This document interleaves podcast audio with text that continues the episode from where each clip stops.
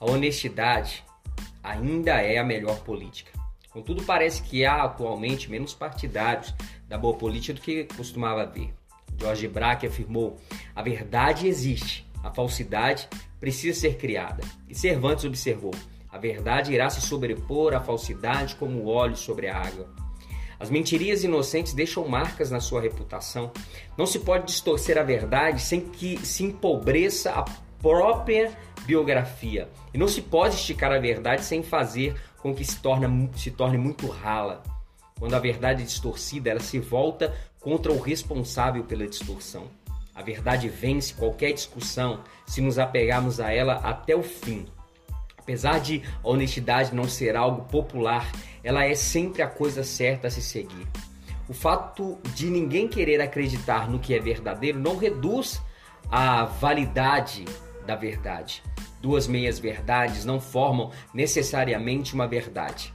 Tome cuidado com as meias verdades, pois você pode acabar enrolado na metade errada. A mentira tem pernas curtas e precisa sempre de apoio de outras mentiras para se sustentar. Não existe substituto conhecido para a verdade. Não existe substituto, substituto aceitável para a honestidade e não existe justificativa válida para a desonestidade. Nada se revela mais sórdido do que as mentirias inocentes. Algumas vezes uma mentiria começa com uma historinha muito inocente, mas em geral ela termina como um intricado e longo drama. Pode parecer que uma mentira irá resolver o presente, no entanto, ela não possui, não possui qualquer futuro a única maneira de uma pessoa ser verdadeiramente livre é sendo apegada à verdade. João 8,32 assegura: E conhecerão a verdade, e a verdade os libertará. A verdade é poderosa e sempre prevalecerá. Uma pessoa obscura nunca produz uma vida brilhante. Herbert Casson pediu: Mostre-me um mentiroso e lhe mostrarei um ladrão. Não se acredita em um mentiroso, mesmo quando se diz a verdade. George Bernard Shaw escreveu: o castigo de mentiroso não é de forma alguma o fato de que ninguém acredite nele, mas o de que ele não pode acreditar em mais ninguém. Os mentirosos não possuem amigos verdadeiros. Se você mentir e depois disser a verdade, a verdade será considerada mentira.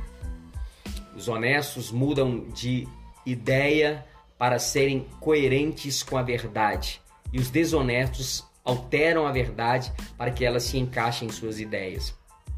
Não existem graus de honestidade. A Bíblia aconselha que o amor e a fidelidade jamais o abandonem. Prenda-os ao redor do seu pescoço, escreva-os na tábua do seu coração.